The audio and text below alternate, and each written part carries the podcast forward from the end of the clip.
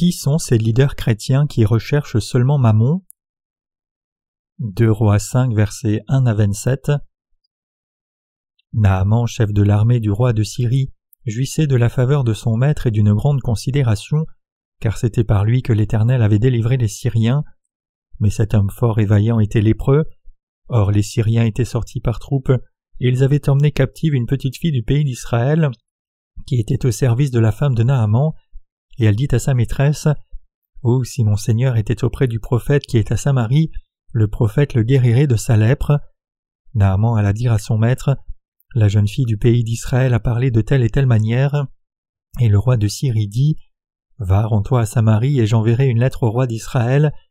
Il partit, prenant avec lui dix talents d'argent, six mille cycles d'or et dix vêtements de rechange. Il porta au roi d'Israël la lettre où il était dit Maintenant, quand cette lettre te sera parvenue, tu sauras que je t'envoie Naaman mon serviteur, afin que tu le guérisses de sa lèpre.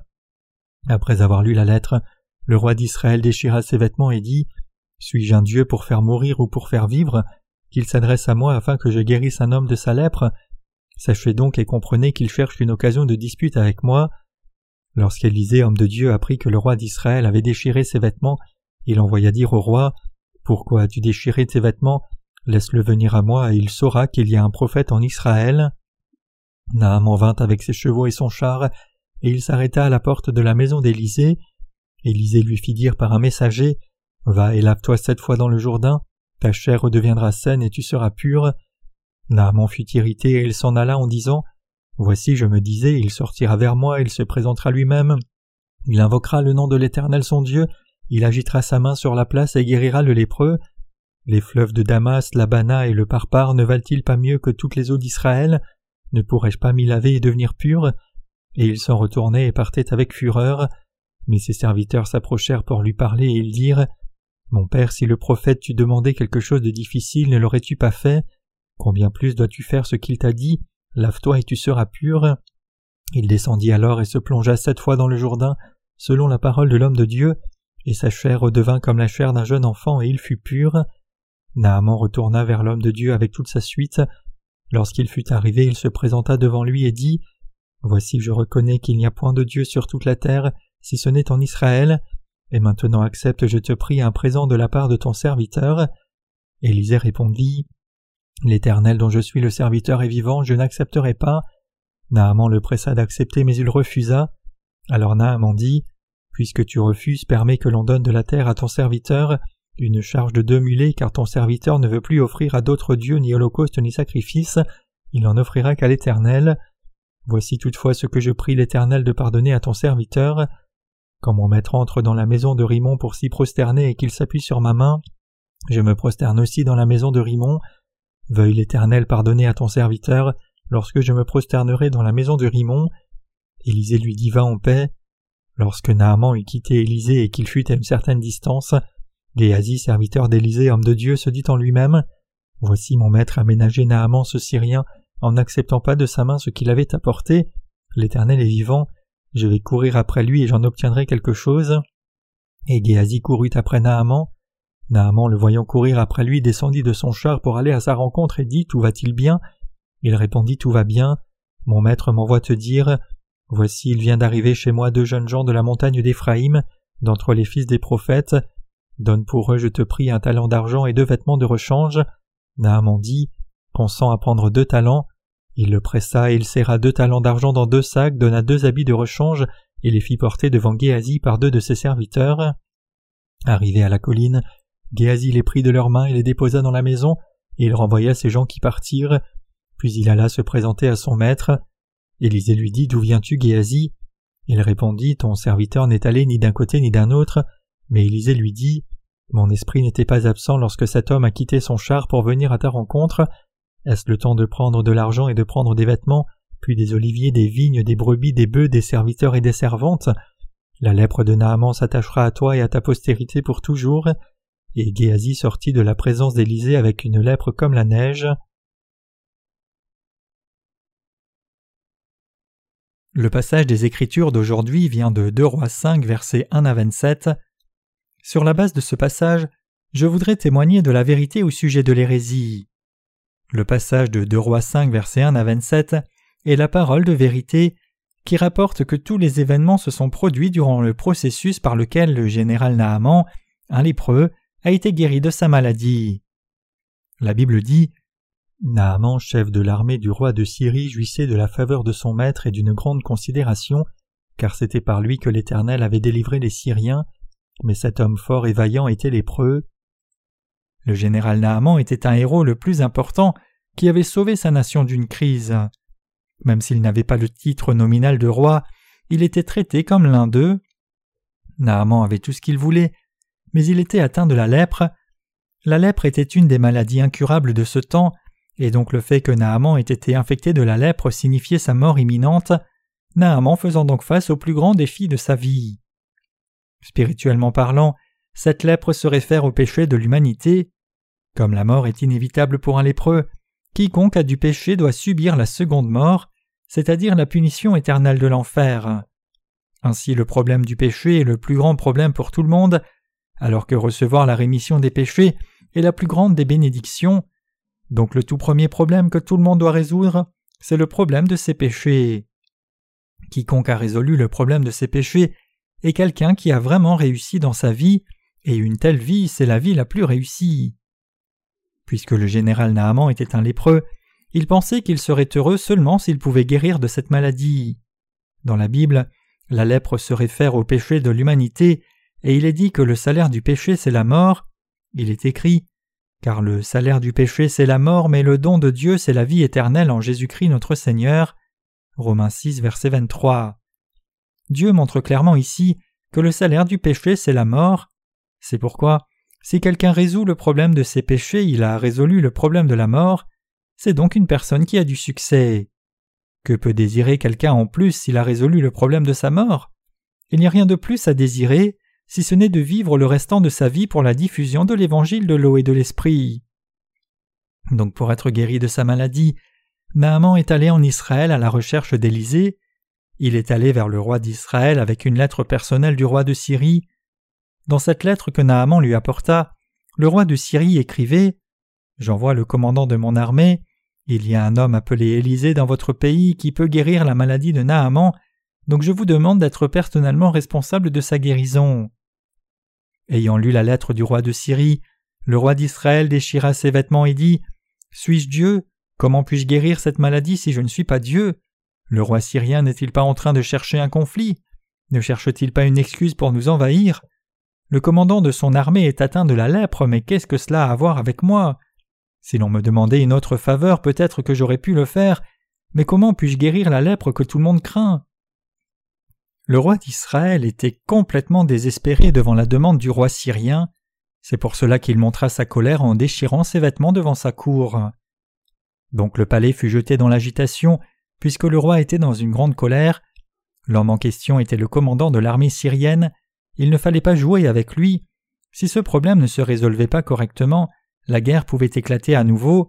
Personne ne pouvait résoudre ce problème à l'exception du Seigneur Dieu. Ni le roi d'Israël ni aucun leader des religions païennes ne pouvait résoudre ce problème. Mais Dieu a résolu ce problème par son serviteur Élisée. Ici encore, nous pouvons découvrir la puissance de Dieu qui a agi par l'évangile de l'eau et de l'esprit. Aujourd'hui, je voudrais rendre témoignage à la vraie foi et poser les questions suivantes.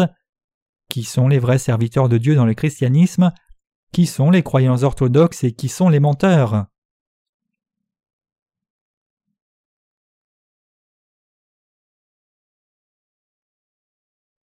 Envoie Naaman à Élisée. Il est écrit Lorsqu'Élisée, homme de Dieu, apprit que le roi d'Israël avait déchiré ses vêtements, il envoya dire au roi Pourquoi as-tu déchiré tes vêtements? Laisse-le venir à moi et il saura qu'il y a un prophète en Israël. Comme l'arrivée de Naaman plongea la cour dans l'agitation et provoqua aussi le trouble parmi le peuple, Élisée dit au roi de lui envoyer Naaman disant Il saura qu'il y a un prophète en Israël. Élisée dit au roi d'Israël d'envoyer le général Naaman vers lui. En entendant ces paroles, le roi envoya le général Naaman à Élysée. Puisque Naaman était le commandant de l'armée, il devait conduire un char spectaculaire. Il devait être entouré de gardes en arrivant à la maison d'Élysée dans une cérémonie pompeuse. Mais Élysée envoya son serviteur vers Naaman en lui demandant de dire ceci Lave-toi dans le Jourdain sept fois, puis tu seras guéri. Donc le serviteur d'Élisée alla vers Naaman et lui dit ce qu'on lui avait ordonné.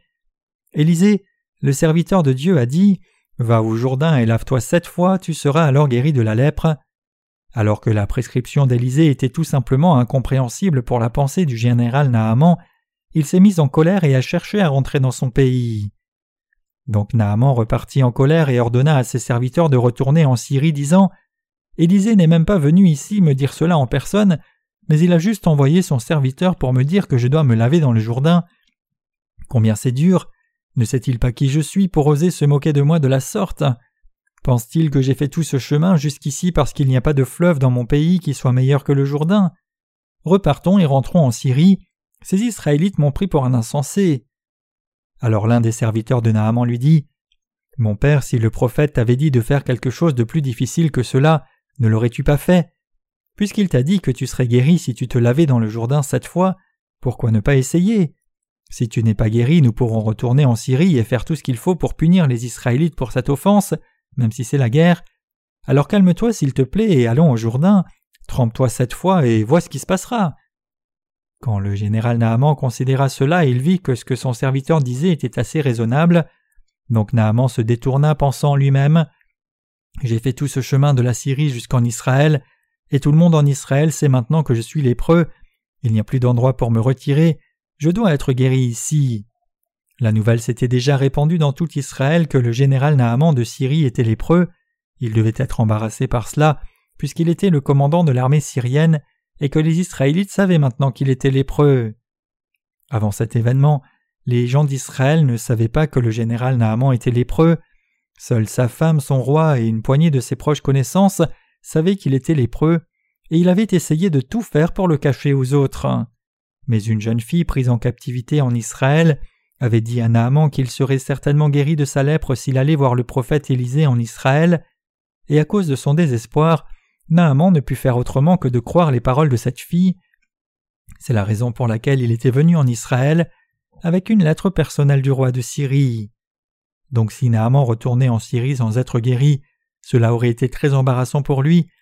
Il décida donc d'essayer et de faire ce qu'Élisée lui avait dit puisqu'il était déjà en Israël. Il se rendit donc au Jourdain et trempa son corps sept fois dans le fleuve. À ce moment-là, la chair du général Naaman fut restaurée et devint saine. La Bible dit Il descendit alors et se plongea sept fois dans le Jourdain selon la parole de l'homme de Dieu, et sa chair redevint comme la chair d'un jeune enfant, et il fut pur. Le général Naaman fut guéri de la lèpre. Comme il était maintenant guéri de sa lèpre, tous les problèmes de sa vie furent résolus. La lèpre, c'est-à-dire le problème de la mort, avait été la plus grande question à résoudre dans la vie de Naaman, mais ce problème était maintenant résolu. L'implication spirituelle ici, c'est que Naaman était non seulement guéri de sa maladie physique, mais il a aussi reçu la rémission des péchés.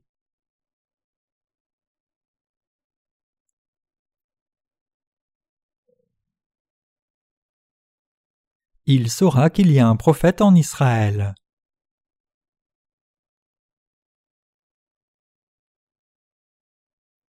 Dans quel fleuve d'Israël le général Naaman s'est-il plongé sept fois pour être complètement guéri de sa lèpre? C'était le Jourdain. La Bible dit que lorsque Naaman s'est plongé dans le Jourdain sept fois, sa chair fut restaurée et purifiée comme celle d'un jeune garçon. Ce que je voudrais vous montrer ici, c'est que lorsque les serviteurs de Dieu prêchent l'évangile de l'eau et de l'esprit, ils prêchent l'événement du Jourdain sans faute. Le Jourdain avait une signification importante dans l'Ancien Testament aussi. Quand le peuple d'Israël devait entrer dans le pays de Canaan, qui était le pays de la promesse qu'il recherchait, il devait traverser le Jourdain. Après leur exode d'Égypte, quand les Israélites devaient traverser le Jourdain, les sacrificateurs qui portaient l'arche de l'alliance sont entrés dans le fleuve avant le peuple, et alors que le fleuve a cessé de couler et s'est mis à sec, les Israélites purent traverser le Jourdain en toute sécurité. Josué 3, versets 5 à 17.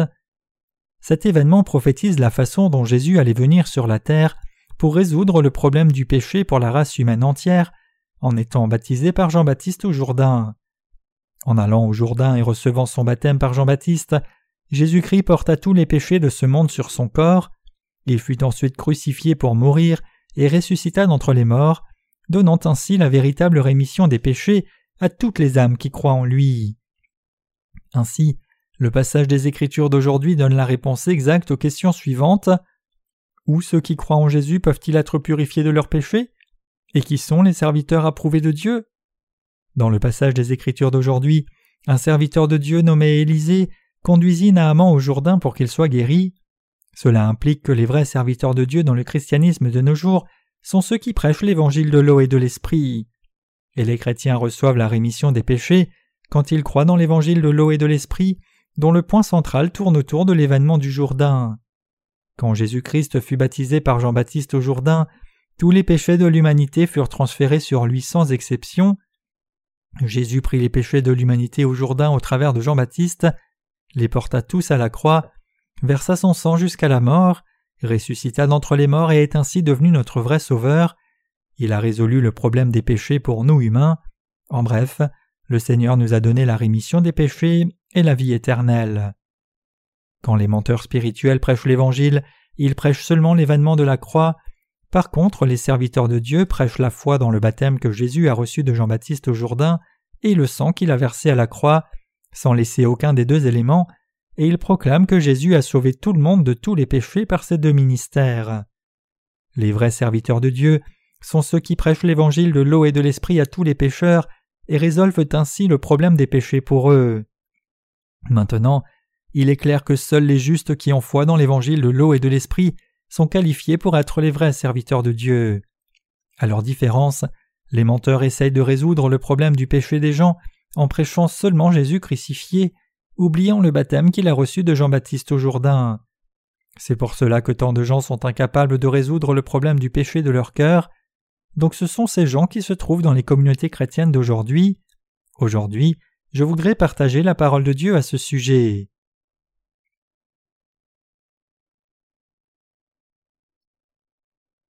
Même aujourd'hui, il y a tant d'hérétiques dans le christianisme.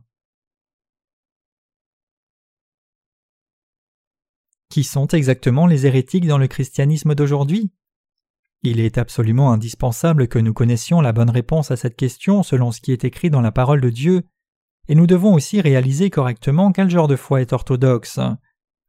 Ceux dans le christianisme aujourd'hui qui suivent les péchés de Jéroboam, même s'ils professent croire en Jésus, sont des hérétiques. Parmi les ministres chrétiens en ce temps présent, beaucoup exercent le ministère comme Jéroboam adorait les veaux d'or. Beaucoup des dits leaders dans le christianisme aujourd'hui c'est-à-dire les anciens, les pasteurs et les théologiens, suivent en réalité la voie de Jéroboam. Ces gens ne savent pas qui sont les hérétiques dans les communautés chrétiennes. Cette vérité est énoncée dans Deux Rois chapitre 12 dans l'Ancien Testament, qui montre que les chrétiens qui suivent les péchés de Jéroboam ne sont pas des croyants orthodoxes mais des hérétiques. Réellement, les hérétiques ont pour origine ceux qui, en Israël, clament croire en Dieu Yahweh fidèlement. En d'autres termes, les hérétiques sont issus du judaïsme. Nous devons saisir qu'en ce temps du Nouveau Testament aussi, c'est du christianisme lui-même que les hérétiques ont émergé. Tout comme beaucoup de gens à l'époque de l'Ancien Testament ont été détruits en suivant les péchés de Jéroboam, la plupart des chrétiens aujourd'hui suivent aussi l'exemple des péchés de Jéroboam. Quels étaient les péchés de Jéroboam? Même si Dieu avait établi que seuls les descendants de Lévi pouvaient devenir sacrificateurs, Jéroboam fit des sacrificateurs de toutes les classes de personnes à la place des descendants de Lévi. Après cet événement, Jéroboam ne se détourna point de sa mauvaise voie. Il créa de nouveaux prêtres des hauts lieux pris parmi tout le peuple. Quiconque en avait le désir, il le consacrait prêtre des hauts lieux. 1 roi 13, verset 33. Si des gens parmi le commun du peuple voulaient devenir sacrificateurs, alors Jéroboam les désignait par sa propre volonté. Qu'est-ce d'autre que de l'hérésie? Les Israélites ne voyaient aucune utilité de Dieu Yahweh ni de sa loi, ni des sacrificateurs établis par lui, ou du système sacrificiel de justice et de grâce qui leur avait permis d'être purifiés de leurs péchés. Dans l'Ancien Testament, il y a une loi du salut que Dieu avait établie pour permettre aux gens d'être purifiés du péché, c'est-à-dire le système sacrificiel, et ce système sacrificiel prévoyait que pour que quelqu'un soit remis de ses péchés par Dieu, il offre une foi juste sans faute. Dieu dit que pour qu'un homme soit purifié de ses péchés, il doit y avoir un animal à sacrifier qui prenne ses péchés et meure à sa place, et il devait y avoir un sacrificateur pour offrir le sacrifice pour lui. Si quelqu'un commettait le péché en enfreignant un des commandements de Dieu, il devait amener un animal sans défaut au tabernacle, transférer son péché dessus en posant ses mains sur la tête de cet animal à sacrifier, tuer l'animal, verser son sang et donner ce sang au sacrificateur. Le sacrificateur prenait alors ce sang, en mettait sur une partie de l'autel des holocaustes, versait le reste à terre, coupait la chair en morceaux, les plaçait sur l'autel des holocaustes et les offrait en les brûlant. C'est ainsi qu'un pécheur pouvait recevoir la rémission des péchés. C'était la vérité qui résolvait le problème du péché et de la mort de l'humanité. Ainsi, Dieu avait établi la loi du salut qui permettait aux gens d'être purifiés du péché, mais le roi Jéroboam a corrompu ce système sacrificiel établi par Dieu en désignant des gens ordinaires comme sacrificateurs. De son propre chef, il a fini par invalider et abaisser la loi du salut établie par Dieu, le plan du salut fait par Dieu. Dans les communautés chrétiennes d'aujourd'hui aussi, presque n'importe qui est mis dans la prêtrise, ils ordonnent au ministère quelqu'un qui ne connaît ni la loi de Dieu ni sa parole, et qui ne connaît pas non plus ni ne croit dans l'évangile de l'eau et de l'esprit. Le christianisme d'aujourd'hui désigne des gens qui n'ont pas encore reçu la rémission des péchés de Dieu comme pasteurs pour diriger des églises. Ces gens ont fait des veaux d'or leur Dieu au lieu de Jésus-Christ, et ils amènent les autres à suivre les veaux d'or. Le temple établi par Dieu se trouvait à Jérusalem, mais loin d'adorer là, Jéroboam a établi des sanctuaires à deux différents endroits, Dan et Bethel.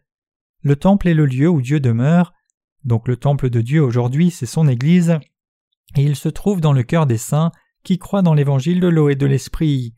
C'est à l'Église de Dieu que nous allons pour l'adorer, et c'est à l'Église de Dieu que nous allons pour entendre la parole de l'évangile de l'eau et de l'esprit par ses serviteurs. Dans son Église, les pécheurs peuvent recevoir la rémission des péchés dans leur cœur, et ainsi résoudre tous les problèmes de leurs péchés, maladies et de leur vie. Ainsi, les gens devraient recevoir les bénédictions de Dieu à travers ses serviteurs, mais aujourd'hui, Beaucoup de pasteurs les empêchent de le faire, bien que ce ne soit pas le cas de tous les pasteurs. Tout comme Jéroboam a fait dévier le peuple d'Israël dans l'adoration des veaux d'or, tant de pasteurs aujourd'hui font dévier leurs assemblées. Tout hérétique dans le christianisme est quelqu'un qui a suivi la voie de Jéroboam dans l'Ancien Testament, puisque les officiants de l'Église d'aujourd'hui et les leaders chrétiens ne connaissent pas l'évangile de l'eau et de l'esprit ni n'y croient, ils ont du péché dans leur cœur. En ce moment précis même, ils sont toujours incapables d'effacer les péchés de leur cœur. En dépit de cela, chaque jour, ils essayent d'effacer leurs péchés par leurs propres prières de repentance, et ils fabriquent et servent une religion idolâtre. Même s'ils ont des péchés dans leur cœur, dans leurs églises respectives, ils sont désignés comme diacres, anciens, pasteurs et même professeurs dans les séminaires. Dans l'Église de Dieu, cependant, seul quelqu'un qui a reçu la rémission des péchés dans son cœur, en croyant dans l'évangile de l'eau et de l'esprit, peut être désigné dans un service de l'Église pour faire l'œuvre de Dieu. Tout comme Dieu a établi seulement les descendants de Lévi comme ses sacrificateurs, aujourd'hui ce sont seulement les croyants dans l'évangile de l'eau et de l'esprit que Dieu suscite pour être ses serviteurs. En contraste avec les hérétiques qui désignent des pécheurs dans les services de l'Église, Dieu établit seulement les justes qui croient dans l'évangile de l'eau et de l'esprit comme officiants dans son Église. Élisée demanda au roi d'Israël de lui envoyer le général Naaman pour qu'il sache qu'il y avait un prophète en Israël. Quand le général Naaman est venu, Élisée a alors dit à son serviteur de lui transmettre le message que Naaman devait aller au Jourdain et se laver sept fois. Donc le serviteur d'Élisée vint vers Naaman et lui donna le message d'Élisée. En entendant cela, le général Naaman fut en colère. Naaman lépreux fut furieux parce qu'il était plein de ses propres pensées. Même quand une personne malade va voir un docteur pour être guérie de sa maladie, si elle est pleine de ses propres pensées, elle pourrait bien finir par se battre avec le docteur. À l'hôpital, chaque patient devrait faire ce que le docteur lui dit de faire. Si le docteur lui dit d'enlever son t-shirt, il devrait le faire, et le docteur demandera probablement quand les symptômes ont commencé à se manifester, il devrait alors répondre à toutes les questions du docteur. Mais Élisée dit simplement au général Naaman d'aller au Jourdain et de se laver cette fois. Pire encore, Élisée n'a pas dit cela en personne, mais il a envoyé le message par un serviteur. C'est pour cela que Naaman était en colère. Quand Naaman y pensa, il se sentit insulté par Élisée. Dans sa pensée charnelle, il pensait qu'Élisée viendrait à lui en personne, poserait ses mains sur lui et guérirait sa lèpre en disant Sois guéri au nom de Yahweh. Donc le général Naaman exprima sa pensée en disant Voici, je me disais, il sortira vers moi, il se présentera lui-même, il invoquera le nom de l'Éternel son Dieu, il agitera sa main sur la place et guérira le lépreux. 2 Rois 5, verset 11.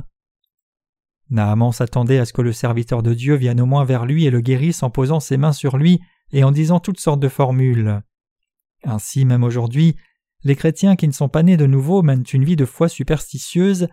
Ces croyances superstitieuses sont toutes le résultat du fait d'avoir suivi leurs pensées charnelles au lieu de la parole de Dieu.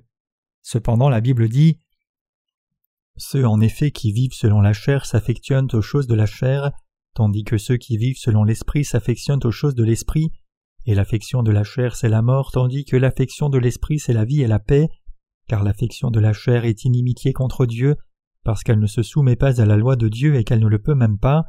Or ceux qui vivent selon la chair ne sauraient plaire à Dieu. Romains 8, versets 5 à 8. Si vous ne reniez pas vos pensées charnelles, alors vous ne pourrez jamais croire en l'évangile de l'eau et de l'esprit ni le suivre, mais vous finirez par tomber dans des croyances superstitieuses. Donc parmi les chrétiens d'aujourd'hui, beaucoup de gens pensent selon la chair. Si je fais des prières de repentance à Dieu, il effacera mes péchés. Il y en a aussi d'autres qui pensent que s'ils montent sur une montagne et prient Dieu en jeûnant, Dieu aura compassion d'eux et effacera leurs péchés. Ceux qui offrent des prières de repentance en jeûnant le font parce qu'ils pensent que s'ils subissent la faim physique et font des prières de repentance, grâce à cela Dieu montrera de la miséricorde pour eux et effacera leurs péchés.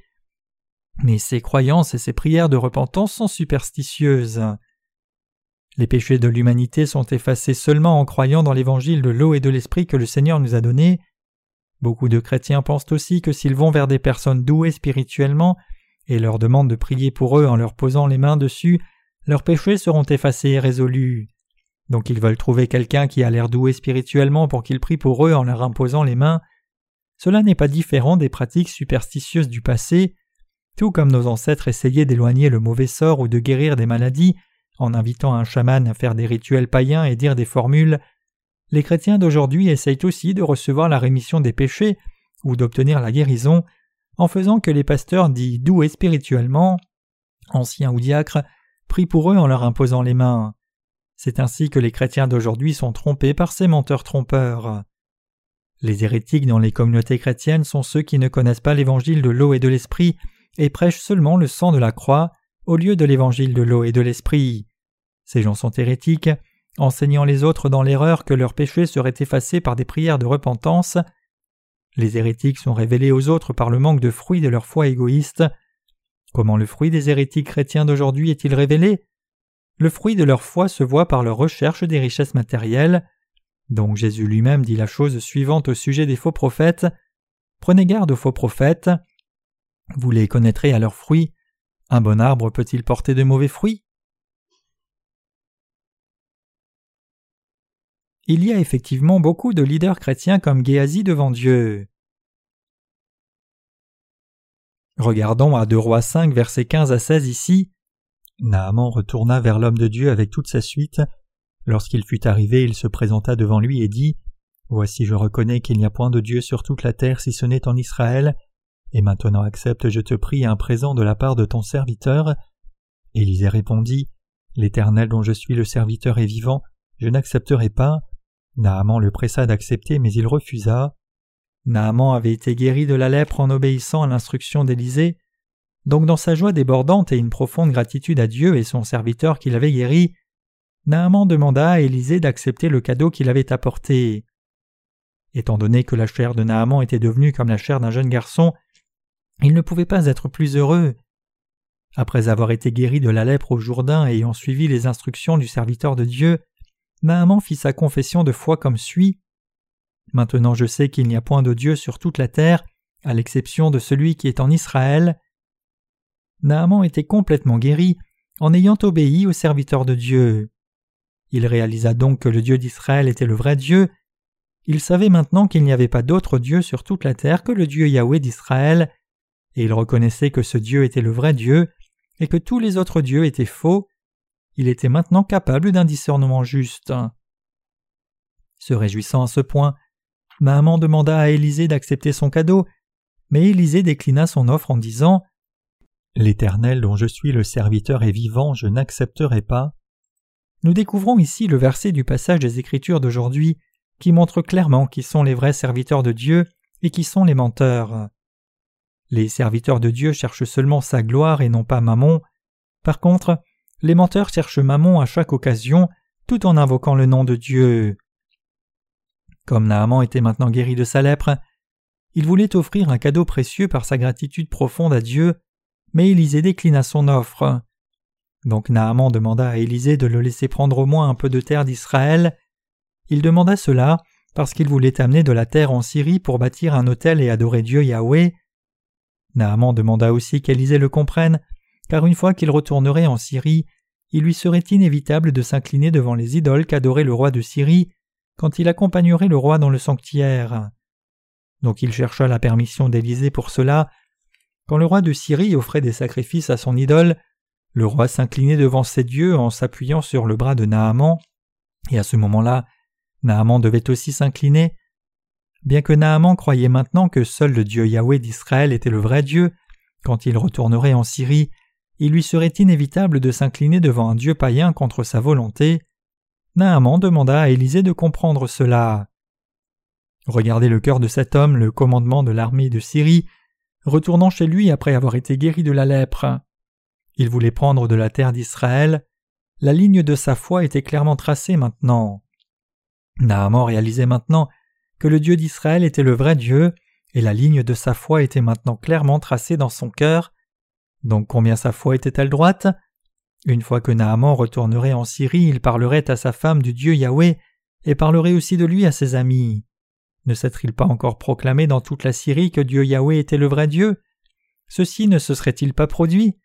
Certainement que cela se serait produit ainsi, comme Naaman réalisait que seul le Dieu d'Israël était le vrai Dieu, et que seul le peuple d'Israël était le peuple de Dieu, spirituellement parlant, il faisait maintenant partie du peuple d'Israël. Quand il rentrerait dans son pays, il répandrait cette nouvelle dans toute la nation, et la Syrie deviendrait aussi une nation de Dieu spirituellement. Si Élisée avait accepté le cadeau de Naaman, cela aurait signifié qu'Élisée avait reçu une compensation pour la guérison de Naaman. Si cela s'était passé, le général Naaman aurait pensé qu'il avait payé sa dette envers Élisée pour la guérison de sa lèpre, et donc il n'aurait pas été reconnaissant plus longtemps, mais aurait continué à adorer les idoles une fois rentré dans son pays. Cependant, Élisée savait cela et donc il dit qu'il ne recevrait pas de cadeau de la part de Naaman. En d'autres termes, quand Élisée déclina le cadeau de Naaman, il le fit pour faire passer le message suivant Dieu t'a guéri parce qu'il a eu compassion de toi, c'est Dieu qui t'a guéri, j'ai seulement fait ce qu'il m'a ordonné de faire pour te dire d'aller au Jourdain et te laver. Donc quand tu es allé au Jourdain et t'es lavé, Dieu a guéri ta maladie. Tout cela a été fait par Dieu. Tout devenait plus clair pour Naaman. Guéri de sa maladie, le général Naaman a été rempli d'une grande joie. Il était si reconnaissant. Naaman voulait offrir un don à Élisée après avoir été guéri, mais puisqu'Élisée n'a pas accepté ce don et l'a réalisé, vraiment c'est un don de Dieu, c'est la vérité. Donc il retournerait dans son pays et raconterait son histoire à ses serviteurs, sa femme et son roi, et un grand réveil spirituel se produirait dans sa nation.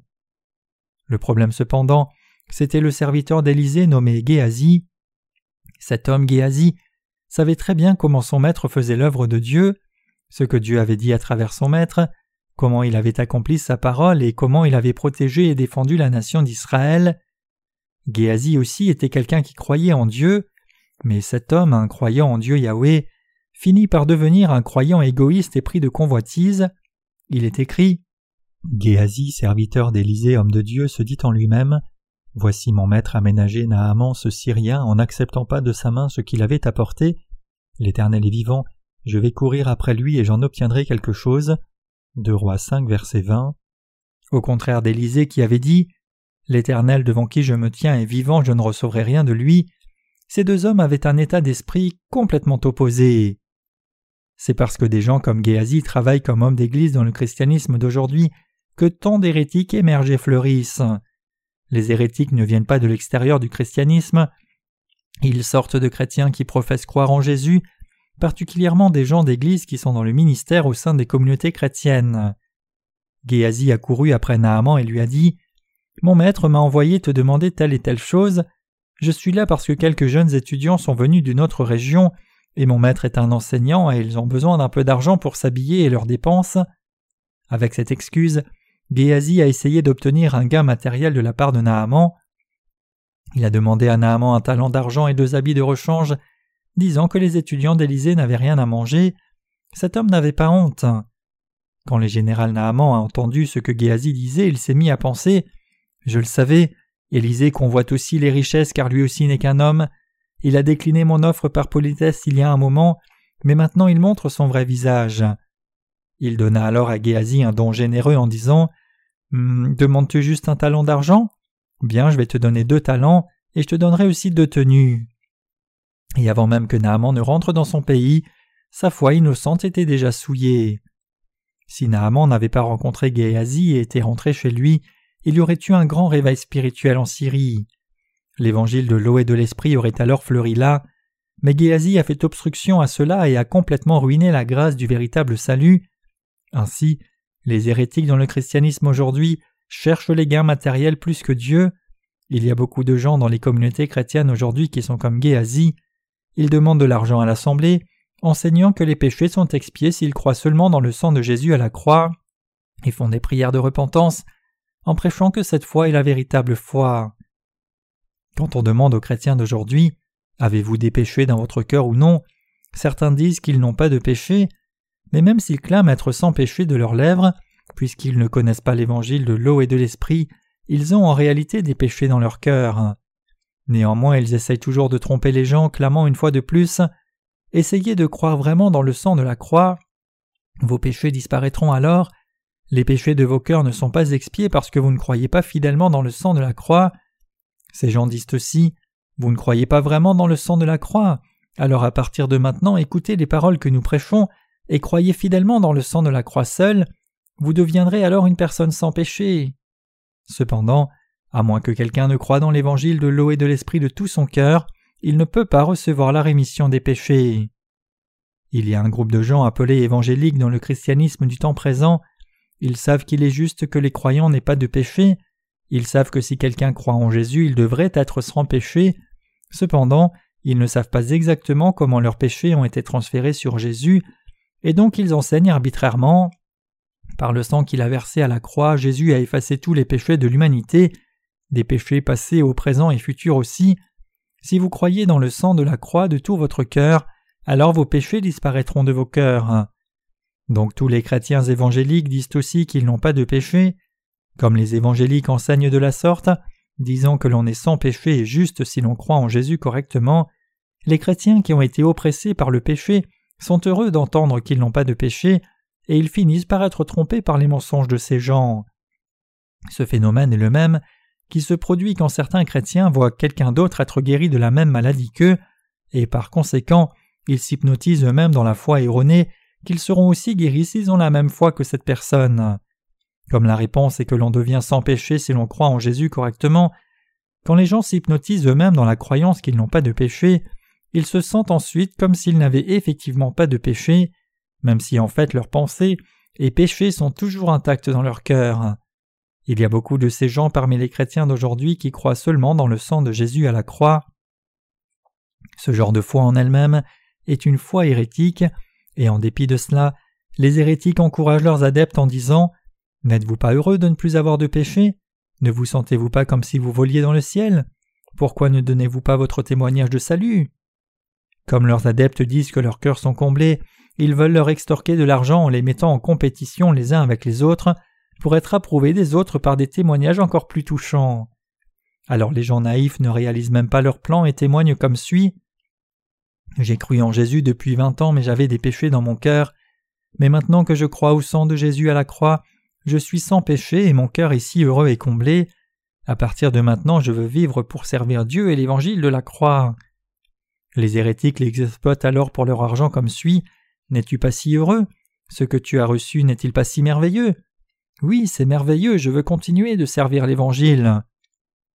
Bon, nous avons prévu de construire un bâtiment d'église, et tu devrais participer à cette œuvre en faisant des contributions financières. Prendre part à cette œuvre avec tes possessions matérielles est aussi une bonne chose.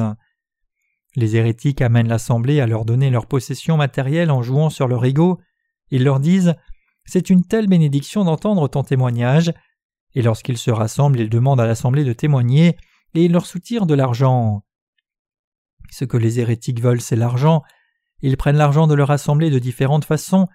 Quand ils font une réunion de réveil, ils demandent aux participants de faire des offrandes. Pour forcer leur assemblée à faire des offrandes, les menteurs citent souvent la Bible comme le passage suivant Trois fois par année, tous les mâles d'entre vous se présenteront devant l'Éternel ton Dieu, dans le lieu qu'il choisira, à la fête des pains sans levain, à la fête des semaines et à la fête des tabernacles. On ne paraîtra point devant l'Éternel les mains vides, chacun donnera ce qu'il pourra selon les bénédictions que l'Éternel ton Dieu lui aura accordées. Deutéronome 16, versets 16 à 17. Donc lorsque leurs églises tiennent une réunion de réveil, il y a une grande pile d'enveloppes pour les offrandes, et avant que le prédicateur ne commence son sermon, il nomme chaque personne qui a offert une enveloppe, remercie Dieu dans la prière, et lui demande de les bénir spécialement. En prenant une enveloppe d'offrande, ils peuvent dire combien d'argent elle contient, ils font des réunions de réveil pour exploiter l'argent de leur assemblée, et leur but est de convertir les gens au christianisme seulement pour prendre leur argent sous n'importe quel prétexte. Le but ultime de leur ministère est l'argent. Regardez aux églises dont ils se prévalent pour l'histoire et la tradition. À la fin, après avoir soutiré autant d'argent que possible à leur assemblée, ils le dépensent pour construire un bâtiment d'église extravagant. Même si elle est entourée de bidonvilles, l'église elle-même est grande et magnifique.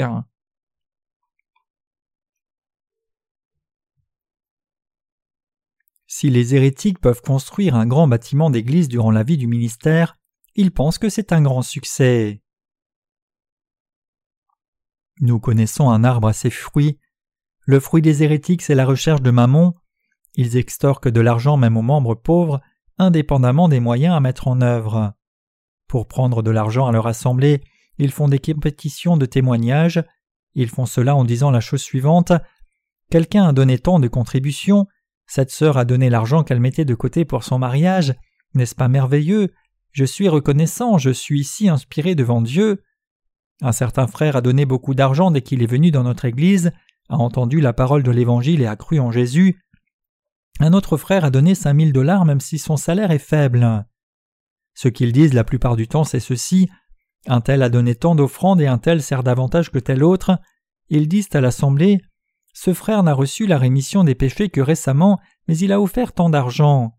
Comme il a fait une grande contribution dès le départ, il continue de donner généreusement jusqu'à maintenant. Plus encore, il a donné tout ce qu'il possédait, et comme si ce n'était pas assez, il a même fait un prêt à la banque pour donner l'argent à l'Église.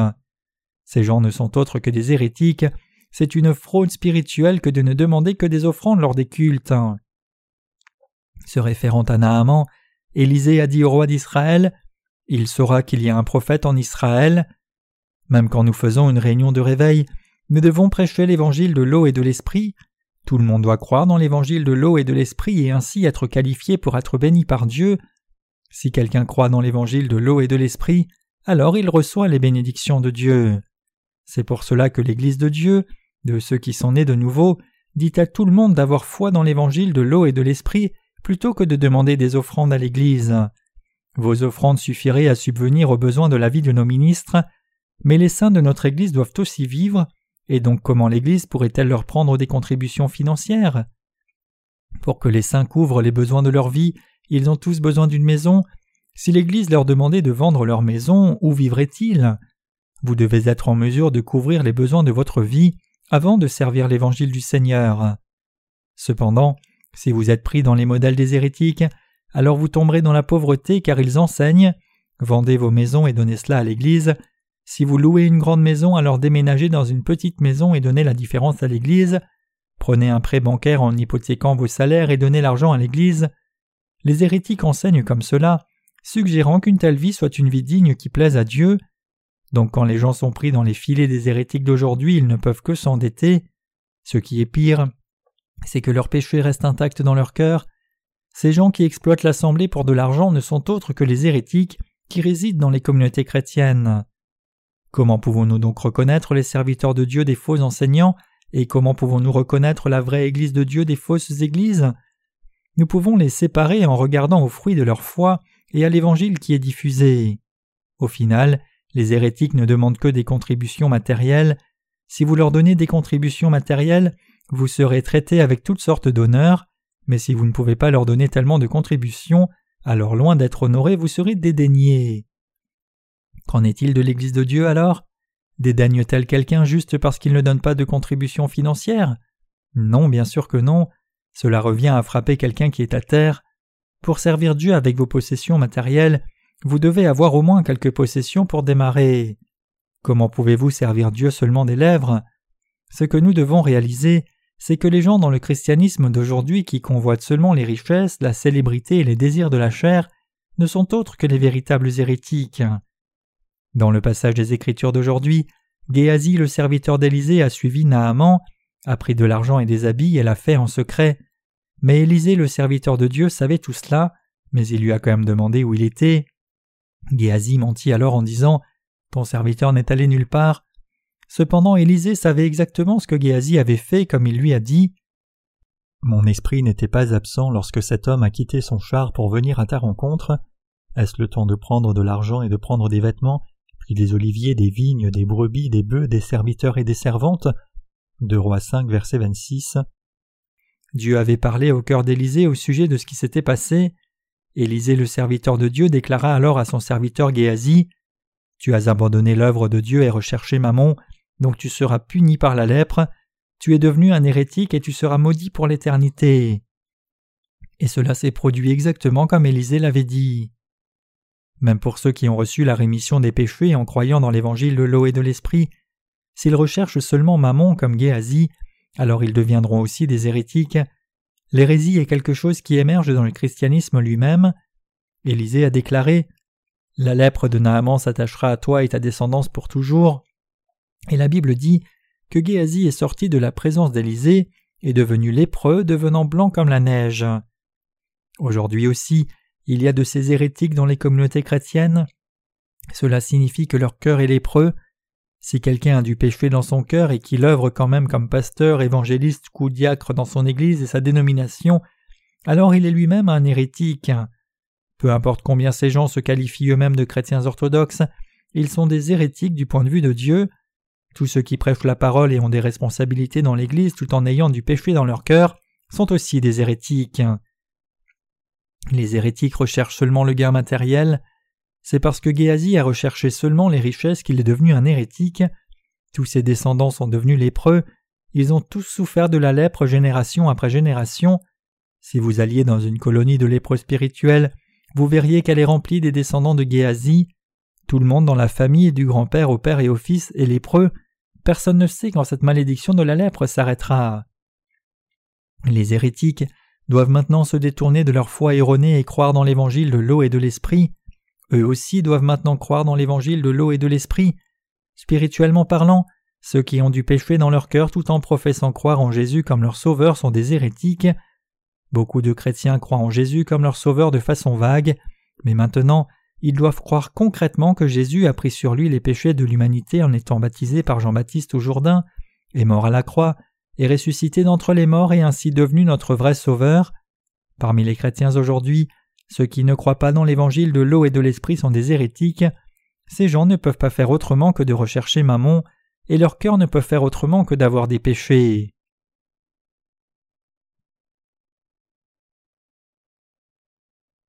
Y a-t-il du péché dans vos cœurs et le mien qui croient maintenant dans l'évangile de l'eau et de l'esprit? Non, il n'y a pas de péché dans nos cœurs. Donc les croyants dans l'évangile de l'eau et de l'esprit sont des chrétiens normaux devant Dieu. Par contre, parmi ceux qui fréquentent les églises de ce monde, beaucoup de gens sont devenus des hérétiques. Même s'il y a tant de chrétiens dans le monde entier et tant de gens professant croire en Jésus, les églises et les dénominations sont pleines d'hérétiques. La plupart du christianisme est marqué par des hérétiques. Bien que ces chrétiens clament que leur rassemblement soit orthodoxe, ils sont en réalité hérétiques, mais ce n'est pas de leur propre volonté qu'ils sont devenus hérétiques. Puisqu'ils ont été enseignés dans l'erreur, par des menteurs, ils ont fini par devenir des hérétiques. Quand vous parlez avec les dix leaders chrétiens parmi les évangéliques, vous verrez qu'ils sont ignorants de l'évangile de l'eau et de l'esprit. Mais en dépit de cela, tant d'entre eux prêchent encore l'évangile du sang de la croix seule et croient dans cet évangile erroné. Leur évangile ressemble au vrai, mais il est en fait différent de l'évangile de l'eau et de l'esprit. il apporte seulement la malédiction sur les croyants parce que c'est cet évangile que le Seigneur a dénoncé. Mais quand nous-mêmes, quand un ange du ciel annoncerait un autre évangile que celui que nous vous avons prêché, qu'il soit anathème, nous l'avons dit précédemment et je le répète à cette heure, si quelqu'un vous annonce un autre évangile que celui que vous avez reçu, qu'il soit anathème. Galates 1 versets 8 à 9. L'Église de Dieu est le rassemblement de ceux qui croient dans l'évangile de l'eau et de l'esprit, c'est le rassemblement de ceux qui ont été remis et sauvés des péchés du monde en croyant dans l'évangile de l'eau et de l'esprit. Partout où les croyants dans l'évangile de l'eau et de l'esprit sont rassemblés dans ce monde, c'est l'Église de Dieu. Les membres de l'Église de Dieu sont ceux qui ont reçu la rémission des péchés en croyant dans l'évangile de l'eau et de l'esprit. Comment ont-ils reçu la rémission des péchés? Ils l'ont obtenue en croyant dans l'évangile de l'eau et de l'esprit. Cependant, quand on demande aux hérétiques Comment avez-vous reçu la rémission des péchés? ils disent Je l'ai reçu en croyant dans le sang de la croix. Quand on leur demande à nouveau N'avez-vous donc pas de péché? Votre conscience est-elle réellement sans péché ou pas? La plupart d'entre eux disent qu'ils ont des péchés. Quand leurs cœurs sont examinés en profondeur, il est évident que leurs péchés sont encore intacts en eux. Ces gens sont hérétiques, ils ne connaissent pas l'évangile de l'eau et de l'esprit ni ne veulent y croire. Certains d'entre eux disent qu'ils connaissent aussi l'évangile de l'eau et de l'esprit, mais quand on leur demande si vous connaissez cet évangile, parlez-en. Ils ne peuvent en réalité rien dire de cet évangile de l'eau et de l'esprit. Certains peuvent être en mesure de parler de l'évangile de l'eau et de l'esprit en bref, mais quand nous leur posons des questions, nous finissons par découvrir qu'ils ne connaissent pas vraiment cet évangile. Les apôtres du temps de l'Église primitive avaient aussi l'évangile de l'eau et de l'esprit. Cet évangile, en d'autres termes, existait aussi au temps apostolique. Tout comme nous, L'apôtre Paul, l'apôtre Pierre et l'apôtre Jean croyaient et prêchaient l'évangile de l'eau et de l'esprit. Cependant, au fil du temps, le christianisme a été sécularisé. Constantin le Grand a déclaré le christianisme religion d'État de l'Empire romain. À partir de là, l'évangile de l'eau et de l'esprit disparut, et l'évangile du sang versé à la croix seule a commencé à être accepté comme si c'était le véritable évangile. Après cela, la foi dans l'évangile de l'eau et de l'esprit a disparu, et tout le monde était reconnu chrétien s'il professait croire en Jésus. C'est pour cela qu'il y a tant d'hérétiques dans les communautés chrétiennes.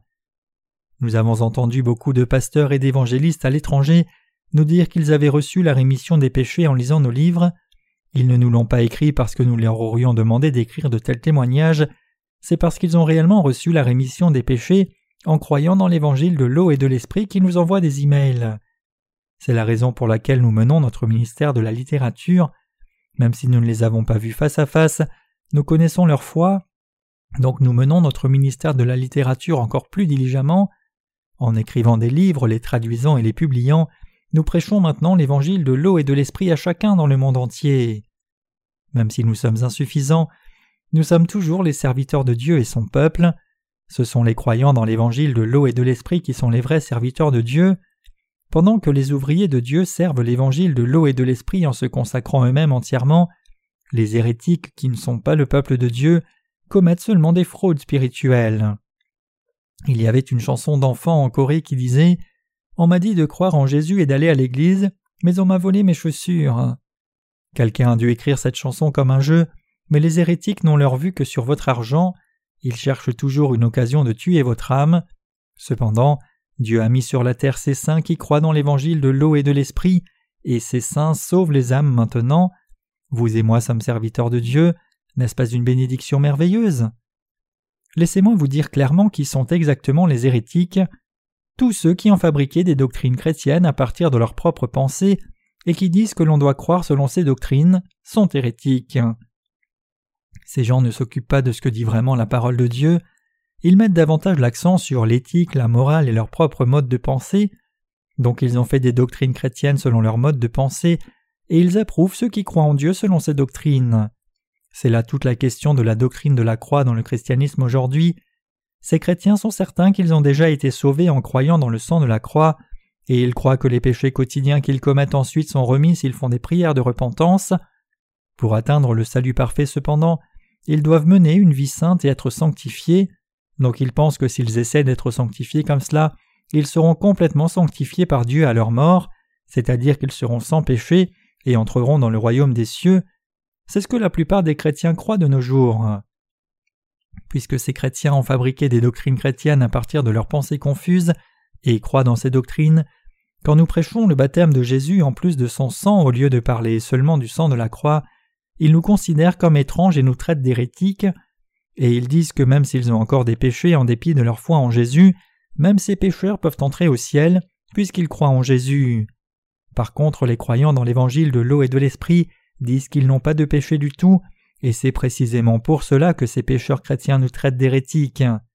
À leurs yeux et selon le modèle de leur doctrine, c'est nous qui sommes hérétiques, mais vu à travers le modèle de la parole de Dieu, ce sont eux qui sont hérétiques, et nous sommes des croyants orthodoxes. Comme vous pouvez le voir ici, le modèle de pensée humain est très dangereux, c'est pour cela que quiconque croit en Jésus doit rejeter ses propres pensées.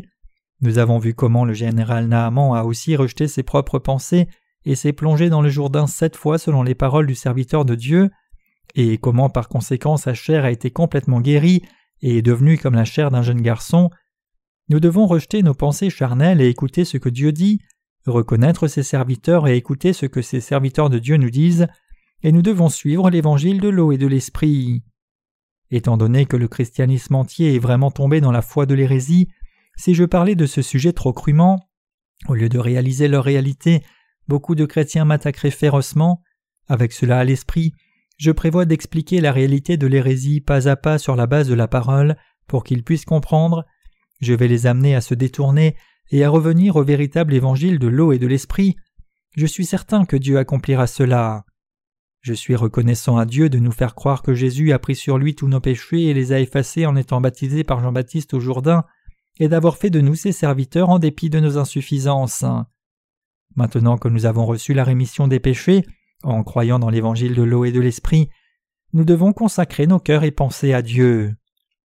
Nous confier en Dieu, c'est unir nos cœurs, nos pensées et notre détermination avec la volonté de Dieu, nous offrant nous-mêmes à Dieu pour être utilisés par Dieu selon sa volonté. C'est alors que Dieu nous utilise comme instrument de sa justice. Si cependant nous n'offrons pas nos pensées et corps à Dieu même après avoir reçu la rémission des péchés, alors nos corps deviendront des instruments de péché. Si nous ne sommes pas vigilants, nous pourrions aussi devenir des Géasi. C'est possible même pour nous de devenir comme Géasi. Géasi avait travaillé avec Élisée et il est quand même devenu un hérétique. Ayant reçu la rémission des péchés, si nous nous unissons à l'Église de Dieu et participons ensemble à l'œuvre qui soutient et sert son évangile, nous serons aussi capables de vivre comme les serviteurs chéris de Dieu et serons approuvés comme de bons et fidèles serviteurs de son point de vue. Cependant, si nous ne le faisons pas, alors nous deviendrons comme Géasi et entendrons Dieu nous reprendre en disant Chassez ces serviteurs inutiles. Ce n'est pas parce que nous sommes spirituels, méritants ou de bonne nature que nous pouvons servir le Seigneur, c'est quand nous offrons nos corps et nos pensées à Dieu qu'il nous élève pour être utilisés, et c'est ainsi que nous devenons les instruments de sa justice, après avoir reçu la rémission des péchés. Je vous exhorte tous à réaliser cela et à y croire. Ce n'est pas par notre propre volonté que quoi que ce soit de spirituel se fait. Vous devriez vous confier à Dieu, laissez Dieu s'occuper de vous, demandez-lui de vous protéger et de vous bénir. Même si vous et moi avons reçu la rémission des péchés, et peu importe combien nous pourrions être forts et déterminés, si nous ne nous confions pas à Dieu, nous ferons de nos corps des instruments d'iniquité pour pécher. Ne livrez pas vos membres au péché comme des instruments d'iniquité, mais donnez-vous vous-même à Dieu comme étant vivant de mort que vous étiez, et offrez à Dieu vos membres comme des instruments de justice. Romains 6, verset 13. Il n'y a pas d'exception ici, c'est la même chose pour vous et moi aussi. À moins que je ne continue de faire l'œuvre de Dieu, je finirai aussi par devenir un instrument de péché. Quand cette réunion de réveil sera finie, je vais rentrer chez moi et travailler sur mon nouveau livre. Quand j'aurai fini ce travail, j'irai au centre de formation des disciples d'Inje pour y travailler, et lorsque nous referons une réunion de réveil, je serai là pour prêcher. Ainsi je travaille sans cesse. Pourquoi? C'est parce que si je ne faisais pas cela, je deviendrais un instrument de péché. C'est pour cela que j'insiste tellement sur ce point avec vous. Pour nous tous ici, nos étudiants, nos sœurs, nos frères, nos ministres et tous les autres aussi, ce à quoi nous nous consacrons détermine si nous devenons des instruments de justice ou des instruments de péché.